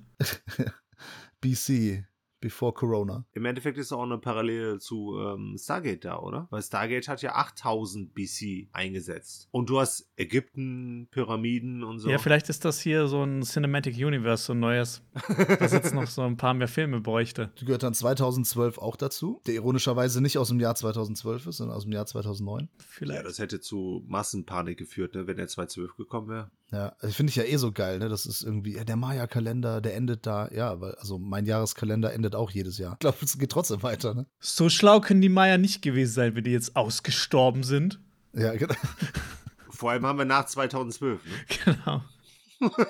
Ja, das ist ein Film, da bin ich eingeschlafen zwischendurch und der hat mich ziemlich verärgert, weil ich fand den echt einfach nur kacke. Das war so ein richtiges, okay, ich will alle Katastrophen, die es auf der Welt gibt, in einem Film vereinen und ich will es so machen, dass der Protagonist immer so gerade noch so entwischt. The Movie mit zweieinhalb Stunden Laufzeit. Ne, wie lange geht der? Bestimmt, ne? Also der fühlt sich schon nach drei Stunden an. Oh, der ist fast drei Stunden, ja, 158. Boah, der zweieinhalb Boah? Stunden, ne? das ist unglaublich. Also ich kann mich noch erinnern, äh, also Woody Harrelson spielt mit, das weiß ich noch. Ja, stark. Ich liebe Woody Harrelson, ich finde den halt Mhm. total super. Ich weiß nicht, ob er mir da nicht einen Ticken auf den Sack gegangen ist. Ja, ein bisschen zu drüber. Okay, ja, schade. Ich sehe gerade, dass John Cusack da mitgespielt. Habe ich schon vollkommen hab ich gelöscht aus das meinem ist die Hauptfigur. Habe ich aus meinem Gedächtnis gelöscht. Ich finde auch immer, John Cusick ist der schlechtere Edward Norton. Ey, Zlatko Buric hat da mitgespielt. Was? Zlatko Buric aus Pusher, sehe ich hier gerade. Aus der Pusher-Trilogie. Ist das der Russe? Ja, ja, Kroat, also der ist Oh ja, Kroate. stimmt. Äh, Oh Gott, da, da gibt es doch diese eine blöde. Oh. Ja, der, der war Die ganz eine blöde Szene. Die eine blöde Szene hier mit. ähm, wir nehmen den Bentley. Die Pusher-Trilogie, großartig. Kein schlechter Teil dabei. Ja, die habe ich auch noch vor mir, die wollte ich unbedingt mal anschauen. Äh, soll, Ach sollst stimmt. Dings spielt auch mit äh, hier, wie heißt der? Kim, äh, Dings, ähm, Kim. Kim Bodnia. Botnia. Ich mag den Schauspieler sehr gerne. Mhm. Ich habe den in Nightwatch damals das erste Mal gesehen und dann halt natürlich hier in China essen sie Hunde und die ganzen dänischen Filme. Also in, D Dänemark gibt es ja zehn Schauspieler und die spielen halt in allen Filmen. Ja, ich, ich kenne ihn vor allem aus Die Brücke und da war er auch fantastisch. Ja. Aber guck mal, das, das spricht doch schon für 2012, dass wir jetzt über ähm, die, die Brücke sprechen. Ja, dass wir über gute dänische Filme und Serien sprechen. Ja, ganz ehrlich, ich habe zu 2012 echt nicht viel zu sagen, außer dass er mich echt ziemlich genervt hat. Mhm. Hat keiner was Positives zu sagen? Ich glaube, die Effekte damals, also es sah schon irgendwie krass ja, aus, das dass das alles cool aus, ja. eingebrochen damals, ist und so. Heute nicht mehr. Nee, du hast ja nochmal geguckt, Peter? Ich habe zuerst überlegt, soll ich scrollen, soll ich mir nur die geilsten Szenen anschauen? Also in Anführungsstrichen geilsten Szenen, ne? Die Money also nur Shots, die ja. Zerstörungen, genau. Aber ich habe dann vielleicht nicht ganz aufmerksam den kompletten Film geschaut. Natürlich, der ist viel zu lang. Der hat auch wieder viel zu viele Figuren, viel zu viele Nebenhandlungen, die uns auch am Arsch vorbeigehen. Aber der hat das, was der Jonas auch schon erwähnt hat, äh, was ich geil finde, das Überladensein von Katastrophen. Du hast Überflutungen, du hast einen krassen Vulkanausbruch, du hast wie Städte versinken, du hast da alles drin, was ich in einem Katastrophenfilm sehen möchte. Leider zu viel und zu häufig unterbrochen von irgendwelchen menschlichen Schicksalen, die mich in Scheißdreck interessieren. Und wahrscheinlich auch lustigen Sprüchen, die sehr lustig sind, vielleicht, ne? Oh Gott, diese, ich, ich hasse diese eine Szene, wo die in diesem Untergrundlabor sind und dann ist dieser Ain so ein Typ da und der macht seine Füße in dieses Eiswasser und das ist einfach so ein witziger Moment, haha, weil da unten ist es ja so heiß und um sich abzukühlen macht er seine Füße in Eiswasser. Oh, das war so witzig. Das ist so eine Szene, die hat sich so eingebrannt bei mir. Jedes Mal, wenn ich an 2012 denke, denke ich an diese beschissene Szene. Das ist, das ist echt ein Gag-Moment in dem Film. Ja, und wir nehmen den. Bentley, der ist auch noch hängen geblieben. Hm. Eieiei. Aber das Schöne ist doch, dass der Film, ne, also ich muss jetzt hier anscheinend schon wieder eine Lanze brechen für einen Emmerich-Film, ne? Die, das, das Schöne ist doch, wie eindeutig dieser Film Egoismus herausstellt in seinen Figuren. Unabhängig davon, wie die Scheiße die ganzen Handlungen, äh, die ganzen Stories von den Personen ausgearbeitet ist, aber er stellt doch wunderschön den Egoismus raus und dass das Kapital regiert. Wir haben hier politisch motivierte Morde, die zugegeben wird, die er explizit in, den ersten, in der ersten halben Stunde zeigt. Und da ist er dann auch zum ersten Mal seit Ewigkeiten wieder etwas regierungskritisch. Das möchte ich dem Film gerade hoch anrechnen, auch wenn ich den Film nicht für gut halte. Okay, da muss ich fairerweise sagen, das wusste ich nicht mehr. Kann ich, konnte ich mich nicht mehr dran erinnern. Ja, und die bauen ja auch diese Eichen nur für die Reichsten der Reichen. Ja, genau, genau. Wo du dir Tickets für kaufen kannst für eine Milliarde oder was auch immer. Mhm. Und dann am Schluss hast du halt dieses, ne, weil ja alle Regierungen der Welt, das ist ja auch zum ersten Mal der Fall, dass er das nicht nur innerhalb der USA sieht, sondern halt auch global das ganze Mhm. äh, Geschehen sieht. Ne? Wir sehen zum Beispiel eine Pseudo-Angela Merkel, wir sehen einen italienischen äh, Premierminister oder was weiß ich nicht noch alles. Das fand ich auch mal ganz nett von ihm, dass er halt so ein bisschen über den amerikanischen Tellerrand äh, hinausschaut und diese Probleme halt auch auf eine globale Ebene irgendwo setzt, ohne das jetzt wirklich qualitativ werten zu wollen. Mhm. Okay. Peter ist also Riesenfan von 2012. Er Nein! mag die Aussagen. Er, er liebt die Aussagen von Roland Emmerich-Filmen, aber den Rest nicht. Nein, ich habe versucht, so ein paar positive Dinge herauszustellen, weil ansonsten ist der Film auch zu 80% total langweilig, weil außer der Action interessiert mich das tatsächlich ein Scheißdreck. Aber die Katastrophenszenen sind, auch wenn das CGI echt äh, überholt ist, ist das schon geil. Und besonders, weil halt auch, ne, Jonas, ich glaube, du hast das schon mal äh, erwähnt, weil die Hauptfigur immer so auf Messerschneide äh, steht quasi, ne? Der kommt Mhm, ist gerade noch, er schafft es gerade noch so. Genau, und das Ja. ist halt so geil, weil es gibt eine Szene, die geht, glaube ich, weiß nicht, zehn Minuten. Der, der überwältigt sich da, was so, so krasses und den Ach so. Zustand angeht. Wo, wo er der Stadt flieht und da erst diese, diese ganz schlimme Fahrt Genau. durch die umstürzenden Häuser, dann zu dem Flughafen, Genau. wo es gerade noch so schafft. Ja, ja. Das Flugzeug reimt fast noch Richtig. irgendwie, äh, fast noch so eine äh, U-Bahn, die gerade irgendwie so aus dem Loch rausschießt und dann noch das mit den einstürzenden Hochhäusern, wo es gerade noch so durcheinander Weil Übertriebener geht's einfach nicht. Und das Ja. fand ich dann schon wieder lustig irgendwie. Ja, das waren so die Szenen, die ich auch spektakulär fand, aber ansonsten. Ja, ja, genau. Das ist so ein bisschen wieder das Best-of der Katastrophenfilme.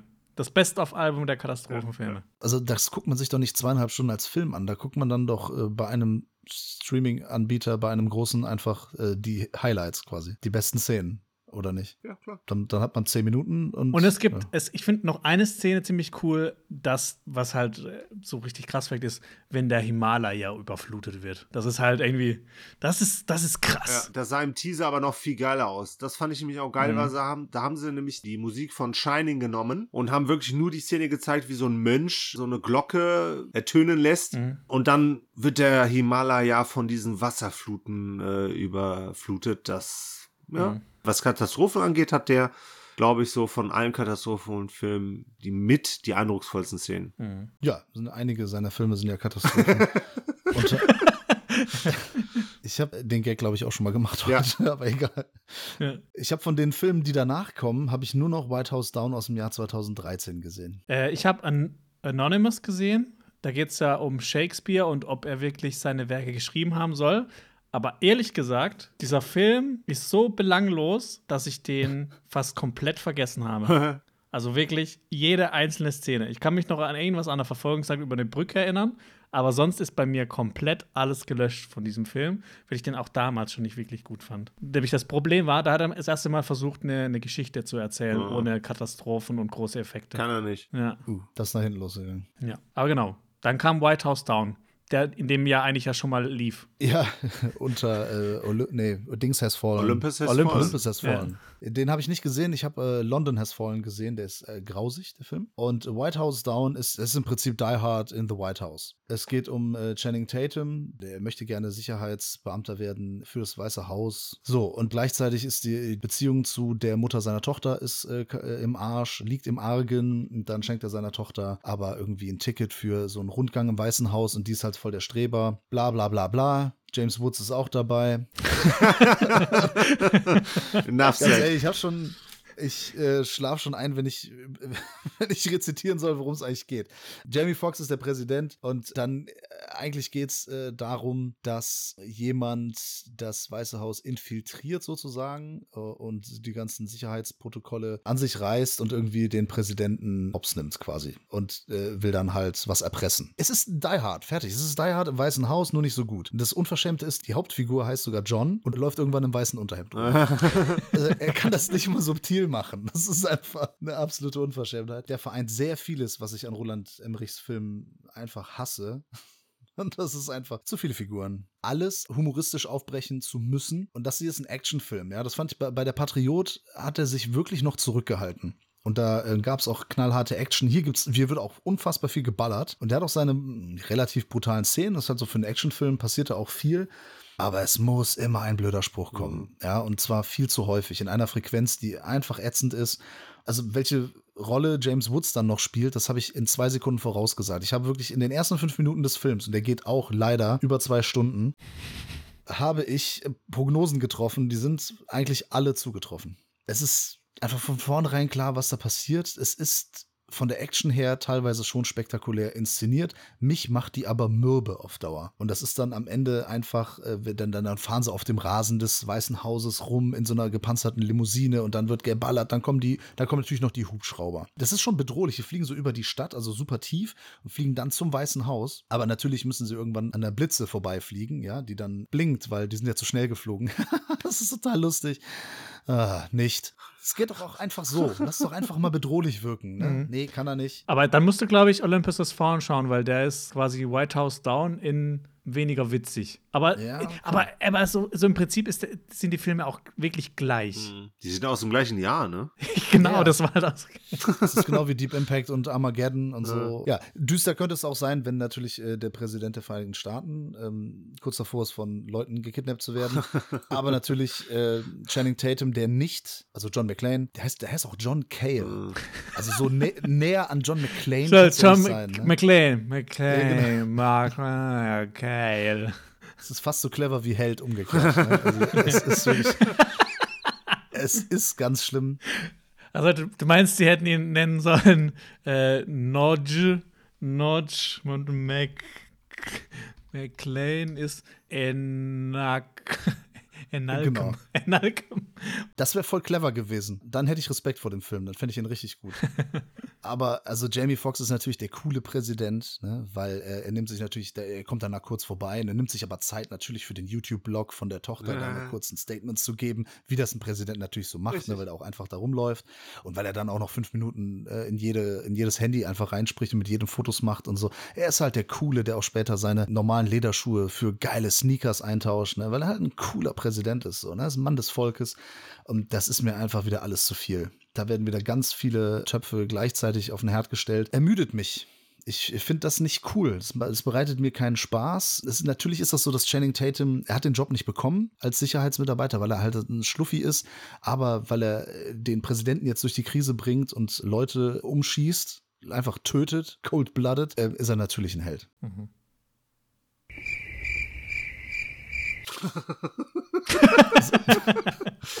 sagt keiner was zu White House Down. Haben die einfach verhungern lassen. Ich glaube, ja. ich, glaub, ich habe den auch immer mit Olympus Has Fallen verwechselt.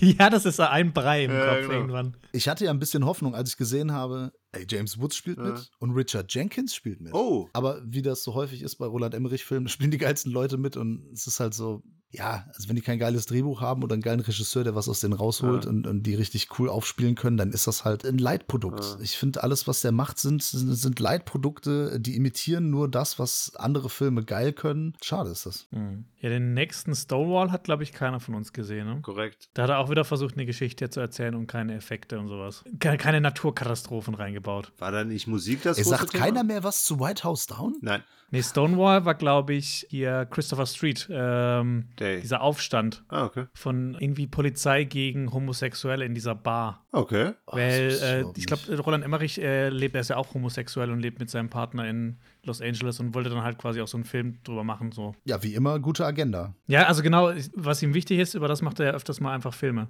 Ich habe aber auch schon gesehen, dass der richtig beschissene Kritiken hatte. Der ist vollkommen unter meinem Radar geflogen, ja. der Film. Mhm. Ja, weil es halt keine Explosionen gibt. Die Welt nicht umgemacht. Ganz im Gegenteil zu hier Independence Day Wiederkehr. Können wir den aussetzen? Habe ich mich nicht dran getraut. Ich hatte noch überlegt, oh, schau ob ich den, den schauen. Ey, der hat wirklich, der hat so, ich finde, der hat so ein, zwei, drei geile Ideen, die ich lieber gesehen hätte als diesen Film. Diese ganzen Raumschiffe stürzen ja ab von den Aliens, aber trotzdem sind die noch da. Und da gibt es zum Beispiel auch so einen Widerstandskampf in Afrika, wo dann irgendwie mhm. so einen Widerstandskampf führen gegen diese Aliens. Ich mir denke, hä, das hätte ich gern gesehen. Oder du siehst dann auch so diese. Aber die zeigen das nicht, oder was? Nee, das wird nur so erwähnt. Edgy Badge. Oh. Und es gibt auch so, genau, die kommen halt noch mal, also die kommen ja wieder zurück mit größeren Schiffen und haben da drin auch so ein richtiges Ökosystem. Und du willst eigentlich sehen, dieses Ökosystem von diesen Aliens, aber es wird dann halt auch so beiseite geschoben und oh. ja. Und nicht mal Will Smith spielt mit und das wird so abgetan und das, das wirkt so richtig so, so richtig arm. Ja, besonders weil seine Frau mitspielt, ne? Genau. Was, Jada Pinkett? Nein, die äh, Filmfrau, also die. Ja. Ach so. Vivian A. Jada Pinkett Smith spielt nee. mit. Mhm. Also der wird schon noch mal erwähnt, aber er kommt halt nicht mehr vor. Sein Sohn spielt dann halt quasi ihn. Ja, der ist doch gestorben dann, ne? Das wurde so gesagt. Mhm. Ich habe äh, auch ein paar Stimmen zu dem Film gehört. Viele sagen, der ist halt scheiße und so weiter. Aber ich könnte mir vorstellen, dass das, dass das ein Guilty Pleasure ist. Ist der so doof, dass man Spaß hat mit dem Film? Also bei mir war es gar nicht so. Also ich meine, wenn ah. man auch einen Film nennt Independence Day Wiederkehr, dann kann man nur verlieren. Man möchte nicht, dass Independence Day wiederkehrt, ne? Einfach weit weg. Wiederkehr. Resurgence. Das ist auch so ein Wort, das muss man erstmal irgendwie äh, nachgoogeln, um zu checken, okay, ah, okay, das heißt Wiederkehr. Interessant. Ja, zumindest haben sie es äh, nicht so ganz generisch wie Revolution. ja, der wollte es halt nicht, es halt nicht Aliens die Rückkehr nennen. Ja, genau. Ah ja, ich, ich weiß nicht, warum man, also klar, ich weiß, warum man das wieder aufgekocht hat. Ne? Das war sein beliebtester Film und auch ein sehr erfolgreicher Film. Da muss man den jetzt weitererzählen. Aber ich habe mich da nicht dran getraut. Ich hatte mhm. wirklich Schiss, dass das wieder so ein Trash ist und dass ich mich dann aufregen muss. Und ich habe mir letzte Woche fünf Filme angeguckt von ihm, die ich noch nicht kannte. Da, das, ich habe schon echt Opfer gebracht für diesen Podcast hier. Jonas, ich hoffe, du weißt, dass du schätzt. Das ist eigentlich nur ein Prank von Peter und mir, um dich zu ärgern. also ich bin wirklich ein bisschen fertig. Ich habe Geld ausgegeben, ich habe viel meiner Zeit und viel Energie habe ich aufgebraucht. Dann hast du nicht mal den Director's Cut von der Patriot gesehen, oder? Was? Äh, wieder, also der Film ging, auf, ging trotzdem zu lange. Ich weiß nicht, wie lang ist denn der Director's Cut? Ach, der ist, glaube ich, nochmal. Zehn Stunden. Nochmal 20 Minuten länger oder sowas? Was? Extended Version 175 Minuten. Wow. Nee, habe ich nicht gesehen. Ich habe 158 gesehen. Also das, was auf Sky Cinema lief. Ja, und da siehst du wieder die Limitierung von Streaming-Diensten. ne, auf Scheibe ja. hättest du beide Versionen gehabt. Ja. Ja, ich habe extra Sky Cinema geholt, um der Patriot zu sein. dann, oh, ich hasse Sky. Also Sky Ticket habe ich wegen ein paar Serien. Mhm. Und irgendwann, dann habe ich auch gesagt, ja, ich kündige das jetzt. Und dann kommt immer wieder eine coole Serie. Und dann denkst du, ja, ja, ja man muss, man, man, man ist irgendwie dran gebunden. Ja, ja Independence Day Resurgence, Resurgence, glaube ich, heißt das Ganze. war für mich auch schon so mit einer der absoluten Lowlights und das ist äh, hochgegriffen bei Emmerich. Aber wir sehen, dass er noch tiefer fallen konnte mit Midway für die Freiheit, den ich mir damals in Thailand im Kino angeschaut habe. Ja, und ich muss sagen. Da war der Urlaub im Arsch. Ja, das nicht unbedingt. Äh, danach gab es noch ein paar andere schöne äh, Dinge zu erleben. Aber ich muss sagen, Midway ist mit Abstand der unverschämteste Film, den Emmerich produzieren und regieren konnte. Also das, das, das, das, das hat mein Weltbild komplett zerstört und das hat meine Meinung über Emmerich noch deutlich geändert, weil er im Prinzip nur eine Sache gut macht und das ist, dass er nicht alle über einen Kamm schert, beziehungsweise dass er die, ne, weil es hier um den Zweiten Weltkrieg geht, dass er quasi die Gegner, ne, die Gegner der westlichen Welt, die Japaner, die auf unserer Seite, also auf der Seite der Deutschen damals waren, äh, nicht unbedingt als abgrundtiefen Feind dargestellt hat, ohne Gesicht, ähm, sondern so ein bisschen differenzierter rangegangen ist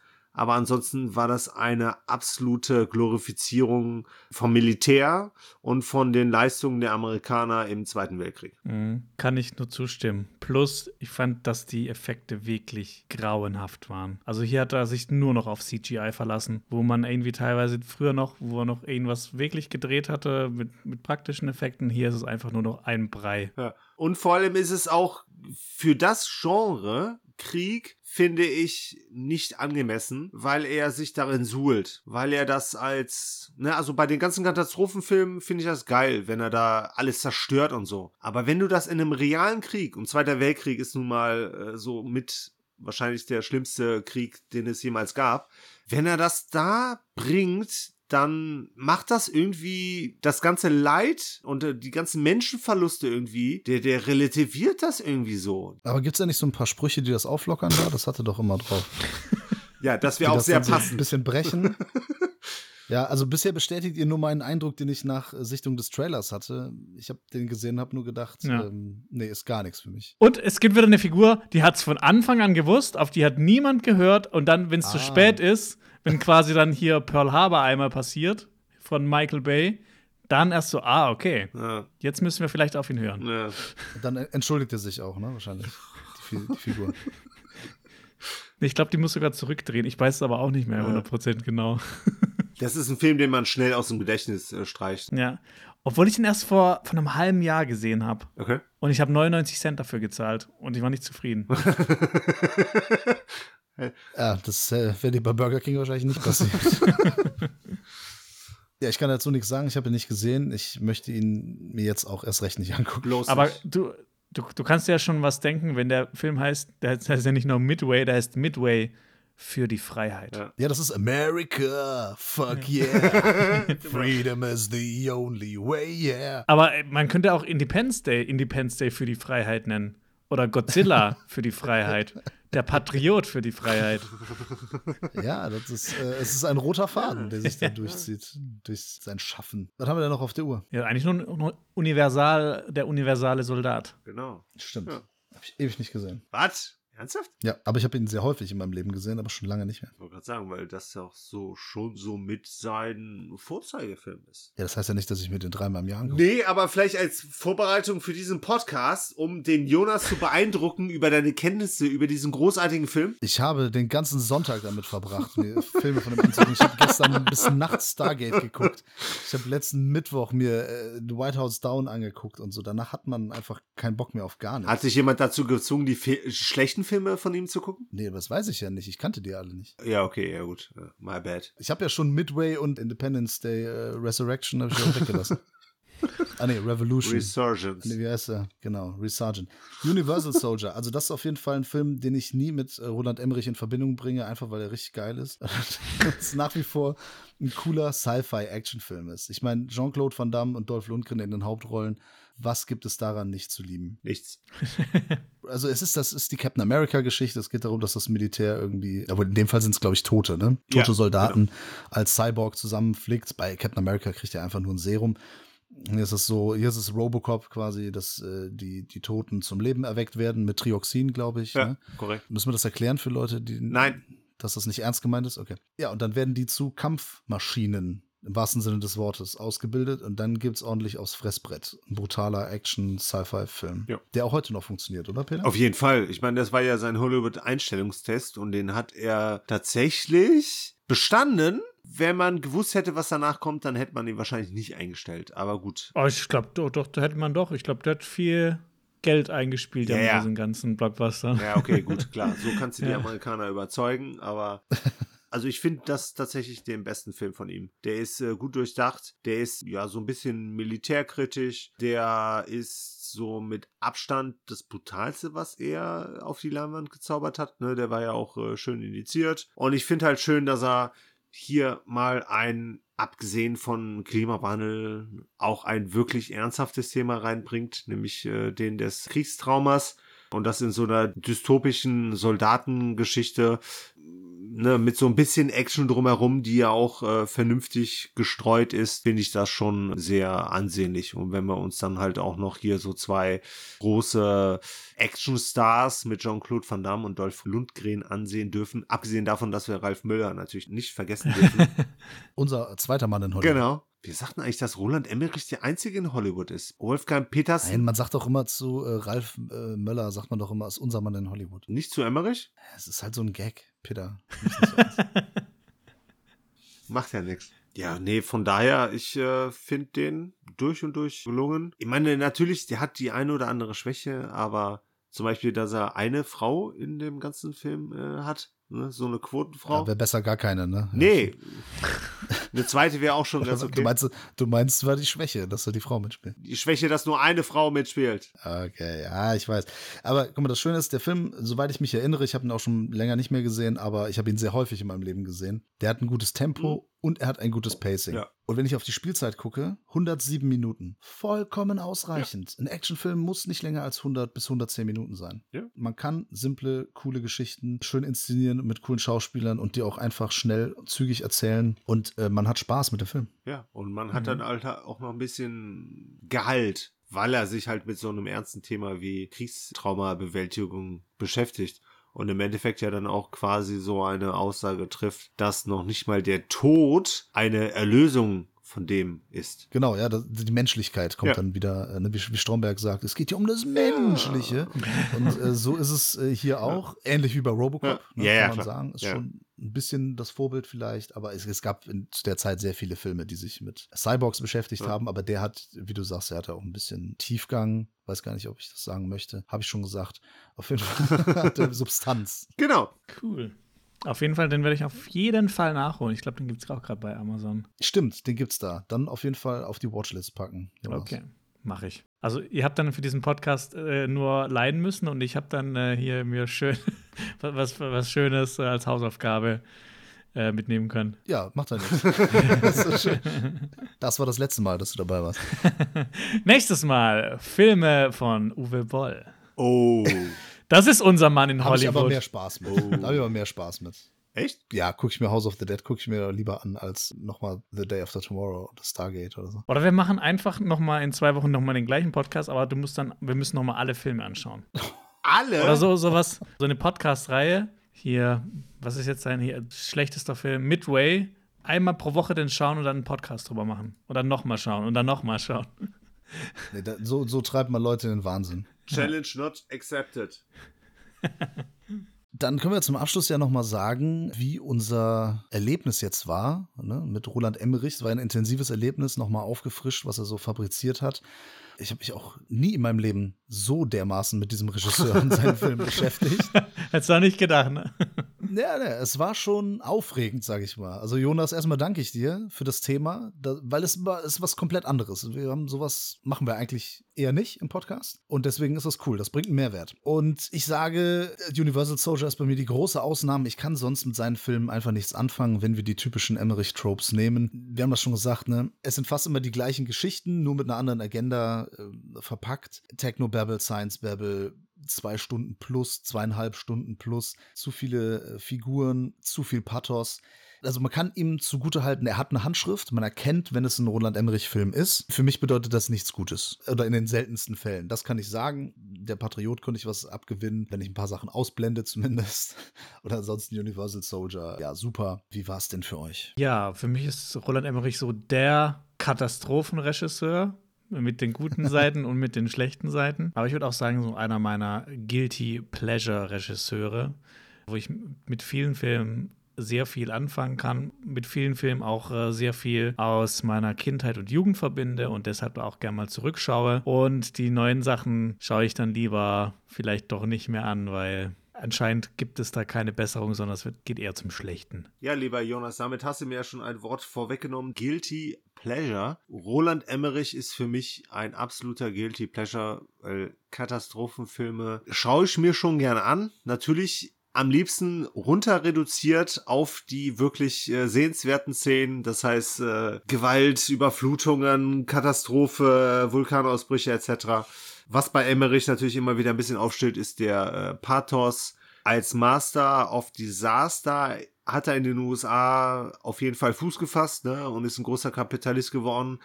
Allerdings empfehle ich jedem cinephilen Menschen, sich mal darüber Gedanken zu machen, ob das Kapital das ausschlaggebende Argument sein sollte für jemanden, der unsere Nation in einer anderen, also in der größten oder in der zweitgrößten Filmschmiede der Welt repräsentieren sollte.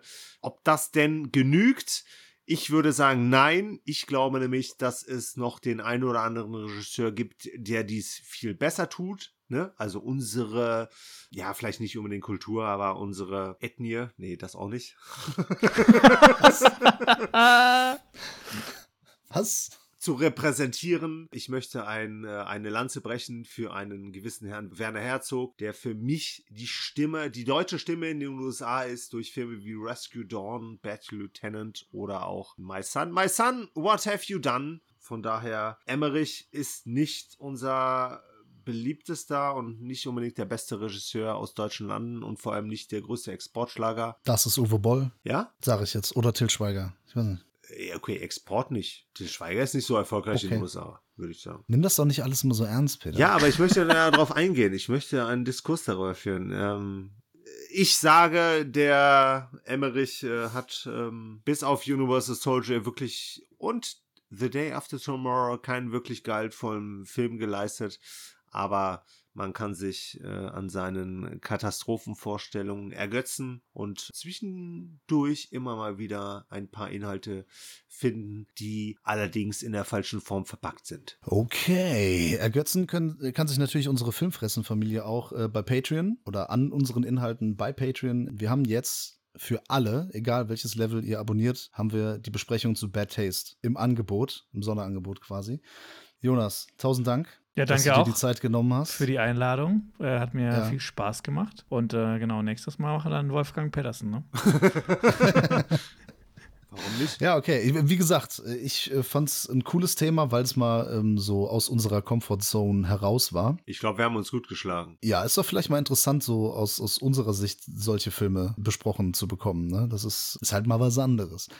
Also, alle Mitglieder unserer Filmfressenfamilie haben ja sowieso schon Cinema Strikes Back abonniert. Schattenwolf bitte auch abonnieren. Auf Instagram natürlich auch und auf YouTube. Und natürlich den Schwarzwälder Kirsch Podcast hören. und folgen. Trinken. Und folgen. Ja, und folgen natürlich. Ja.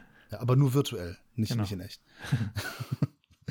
Und ja, ich, ich hoffe, dass wir dann äh, irgendwann nochmal schaffen, irgendwie was vor Kamera oder vor Mikro zu machen. Am besten sogar in Persona. Ja, schön, wenn das mal möglich ist irgendwann. Ja, das war's erstmal von mir. Peter, auch dir vielen Dank, wie immer. Wofür? Dafür, dass du da bist. Also ich dachte für meine äh, fundierte Roland Emmerich-Expertise. ja, das war schön. Also mit, mit euch beiden über so ein Thema zu sprechen, das hat, das hat wirklich Spaß gemacht. Nächste Woche geht's weiter mit Cinephile Podcast und wir haben wieder ganz viele Videos gedreht. Alles abchecken auf dem Kanal. Ich bin mal raus. Tschö. Ciao. Dann bedanke ich mich auch nochmal bei euch beiden, äh, besonders bei dir, Jonas. Sehr interessantes Thema, das du uns hier vorgeschlagen hast.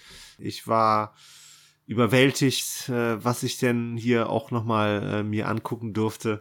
Ja, wünsche einen schönen Podcast gehört zu haben. Ich bin auch raus. Bis nächste Woche.